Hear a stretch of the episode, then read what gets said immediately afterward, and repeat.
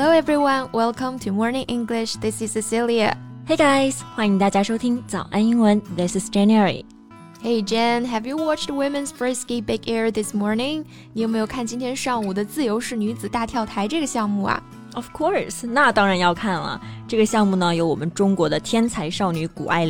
I'm such a big fan of her. Me too. And this morning, China's prodigy 谷爱凌 claimed the historic gold in the women's freeski big air.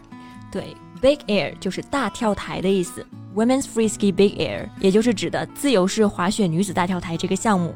而在今天上午的比赛中呢，中国选手谷爱凌逆转夺金，非常的令人激动。Yeah, her performance was so stunning. She was in third place coming into her final run, but then she pulled off a four and half full rotations.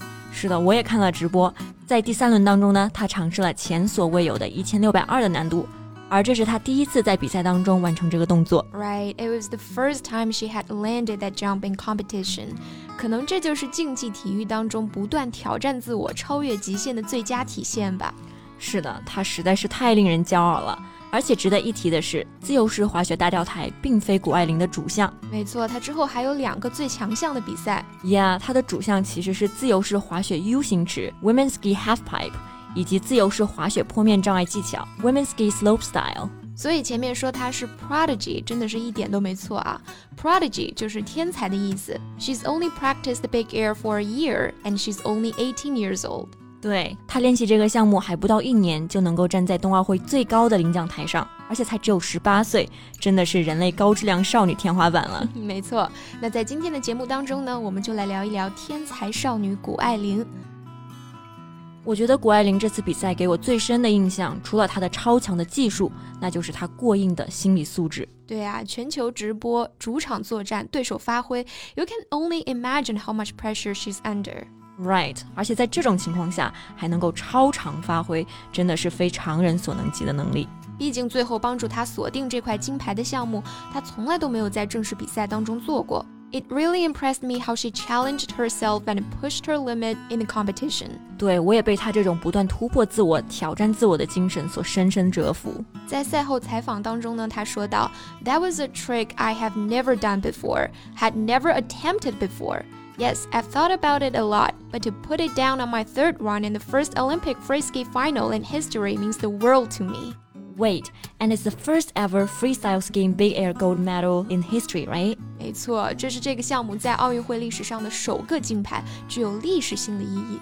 对，而且也填补了雪上项目中国队的空白。我记得谷爱凌第一次将自己的名字写进自由式滑雪的历史上，还是在上一次的世界杯上。Yeah, she was the first free skier in history to win back-to-back World Cup events in two different disciplines at the same venue.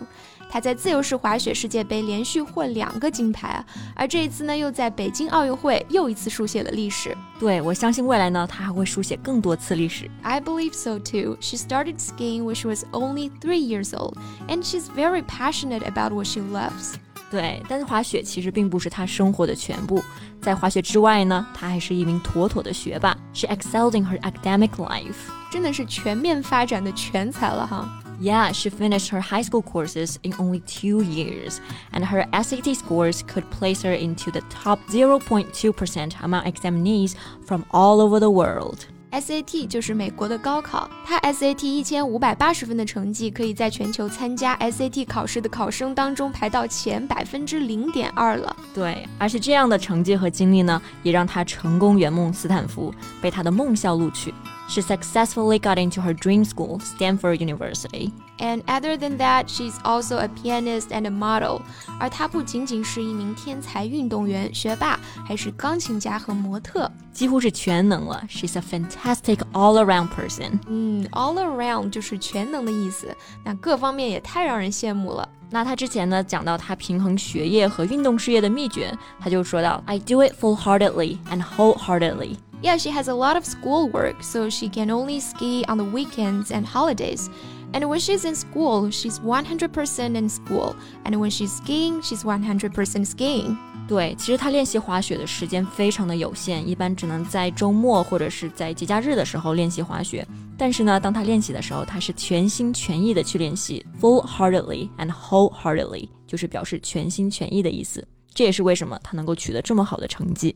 而她的目标不仅仅是在赛场上夺得金牌。Yeah, she always said her goal is to globally spread the sports she loves to kids, especially girls, and to shift sport culture to one motivated by passion. 没错，她的目标呢是在全球范围内将她喜爱的冰雪运动传播给孩子们，尤其是女孩子们。Yeah, she's indeed a great inspiration for all the girls out there. 她激励了特别特别多的女孩子。嗯，你有看到网上她十二岁时候的演讲吗 ？Yeah, her speech was so inspiring to all the women. 他其实很小的时候就非常清楚地看到了整个社会结构性性别不平等。没错，十二岁的时候呢，他在演讲时就说到：“Traditionally and stereotypically, women are highly feminine, stay-at-home and mothering figures. The words athletic or independent don't show up on that list.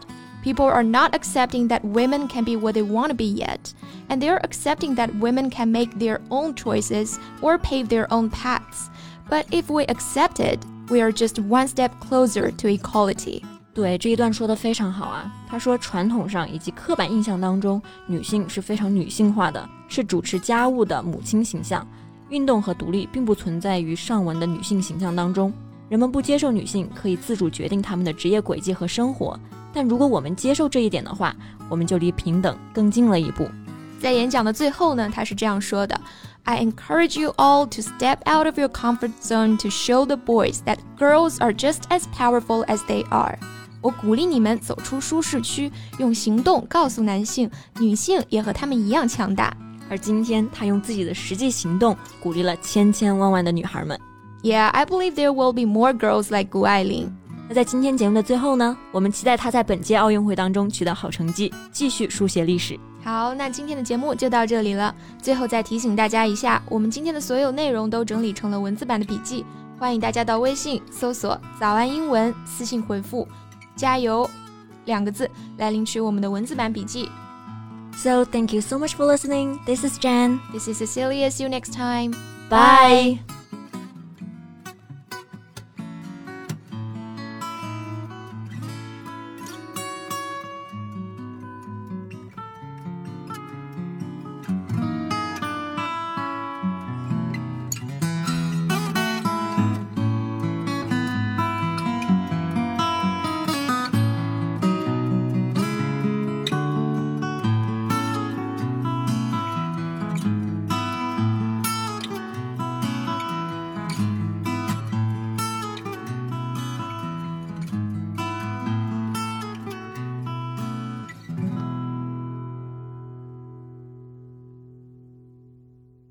This podcast is from Morning English. 学口语就来早安英文。